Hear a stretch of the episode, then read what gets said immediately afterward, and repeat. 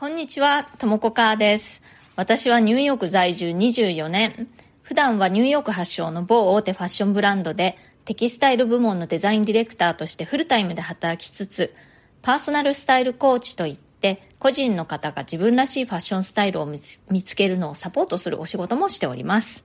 このチャンネル、ニューヨーク人生劇場では、人種のるつぼ、何でもありのニューヨークで、私が働いて、暮らして、経験したことや、日々の生活の中であったちょっと面白いことや気づきなどをお伝えしていきます。ニューヨークの自由でポジティブな空気感がお伝えできたらいいなと思ってやっております。それでは今日もよろしくお願いします。え私はアメリカのファッション企業で働いているんですけれども、ファッションの仕事というのは、私の今働いている会社に限らず、まあ、かなりいつも忙しいんですね。その忙しさに耐えきれなくなって、業界を去ってしまう人っていうのも、まあ結構一定数いるわけなんですけれども、逆に言うと残っている人たちというのは、割と働き者が多いわけなんです。特にね、人気ブランドなんかだと、働きたいっていう人がたくさんいるので、入るのが結構競争ですし、入った後からも自分の仕事をね、失わないように結構みんな頑張るわけなんです。日本人はよく働く、えー、欧米人はあんまり働かないみたいなステレオタイプな話を時々聞きますけれども、まあ、全部を平均するとね、そうなのかもしれないんですけれども、まあ、ファッション業界内に限って言うと、そんなことは全然なくてですね、人種問わず、働き者はやっぱり世界中にたくさんいるっていう感じがします。で、私が今働いてる会社もですね、まあよくこんな頑張り屋が世界中から集まったもんだっていう感じで、みんな本当にね、頑張るんですね。で、思ったんですけれども、そんな風にしてね、みんなが結構限界ギリギリまで頑張ってしまうような職場環境にいると、休みづらいですよね。少しぐらい不調があっても、みんなも頑張っているし、とか思って、いつも通り働いてしまう。そうするとまたそれが周りの人にも影響を与えて、周りの人もまた休みづらくなって、少々のことでは休まない。それでますます誰も休まない雰囲気ができてしまって、ますます休みづらくなる。という感じでどんどんね、こう休むハードルが上がってしまうんですね。まあ、アメリカというところは結構個人主義なところなので、まああなたはあなた、私は私という感じで、同調圧力というのはそんなに強くないかと思うかもしれませんけれども、同調圧力が完全にないってわけではないんですね。やっぱりね、人間、多少は周りの人の動向というのをこう見て、それに習おうとする、そういう傾向はね、やっぱりあると思います。だから誰かが休みを取るとですね、それはその人の、その、まあ、心身がね、あの、休むことができるというだけではなくて、周りの人にとっても、休みを取るハードルを下げてくれているという意味もあるわけなんです。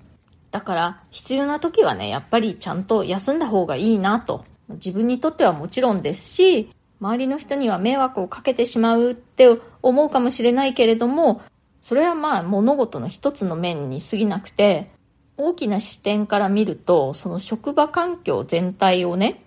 まあ、休みが必要な時には休みが取れるような雰囲気を作っているという意味で、周りにとっても利点があるわけなんです。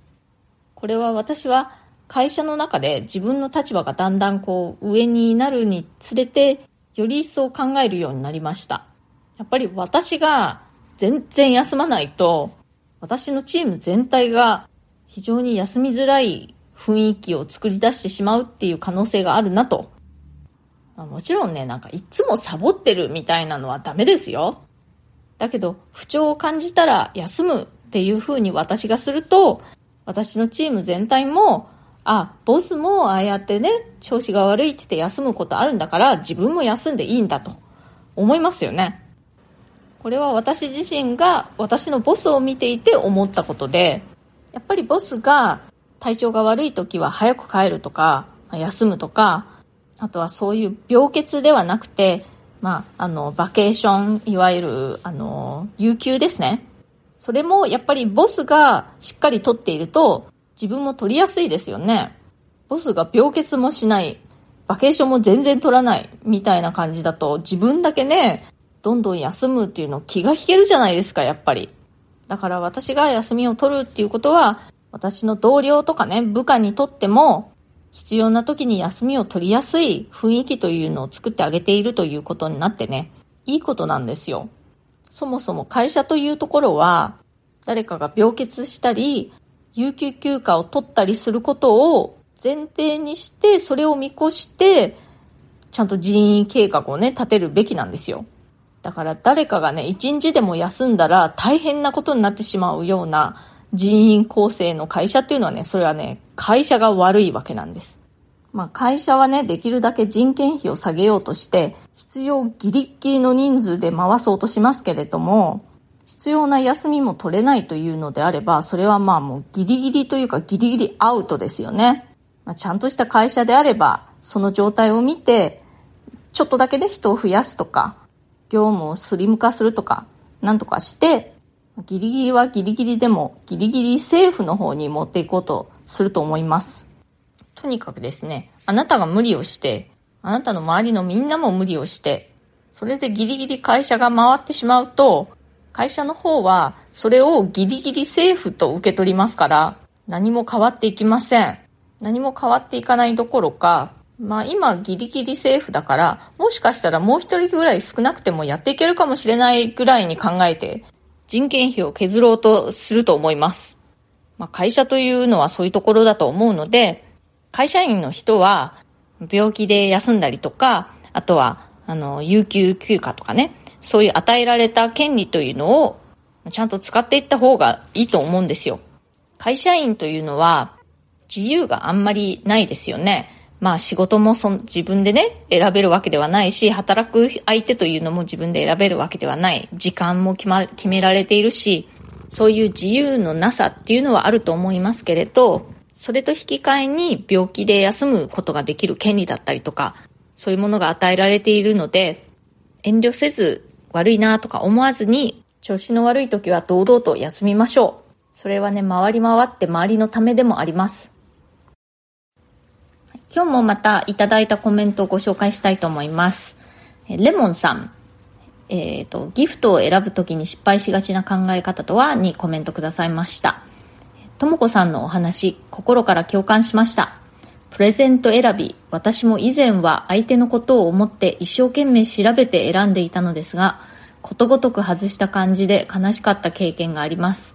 相手の方が詳しくてこだわりが強い分野なので、これじゃなくてあれが良かったとか、ものすごくニッチなものだったり、すでに持っているものだったりで、相手の好きな分野のものを選ぶのをやめました。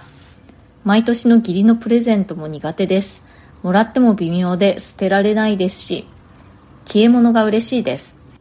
ということで、レモンさんありがとうございます。そうなんですよね。やっぱり相手の方のことを思っていろいろ調べて頑張っても、まあ、なかなか難しいものがありますよね。消え物のプレゼントは確かに嬉しいですよね。もし自分が食べられないものだったりしても、誰かにあげるのも消え物の方がやりやすいですよね。それから TM さん、いつもありがとうございます。数日前から明日お世話になっている方への手土産は何が良いか迷っていました。そんな時、ともこさんの配信を拝聴できました。その方はお酒を飲むので何かお酒のお供でもと悩んでいました。一方、私はお酒は飲みません。結果、私の好きなものが和菓子のあんこもの、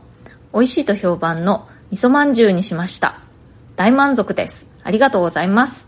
ということで、そうなんですよね。相手が好きなものが自分が詳しいものであればね、いいと思うんですけれども、そうじゃない場合、すごく難しいですよね。なんでしょう、味噌まんじゅうって、なんかすごく美味しそうですね。それから、久美さん。プレゼントの考え方、目から鱗でした。参考にさせていただきます。ということで、ありがとうございます。皆さんのね、こういうコメントを読むのすごく楽しみなので、ぜひ、一言でもいいので、コメント書いてくださると、とっても嬉しいです。えー、今日はこの辺で終わりにしたいと思います。それから、よかったらぜひチャンネルのフォローの方もよろしくお願いします。それから質問やリクエスト、相談なども受け付けていますので、えー、コメント欄からかまたは私のプロフィールのところに質問できるリンクを貼っていますので、そちらをご利用ください。匿名でも OK ですよ。ニューヨークのこと、ファッションのこと、海外で働くこと、海外で暮らすこと、キャリアチェンジのこと、人生で何かチャレンジしてみたいことがある、などなど、私にお答えできることであれば、この放送を通じてできるだけお返事していきます。今日も最後まで聞いてくださってありがとうございました。それではまた次回、ともこかーでした。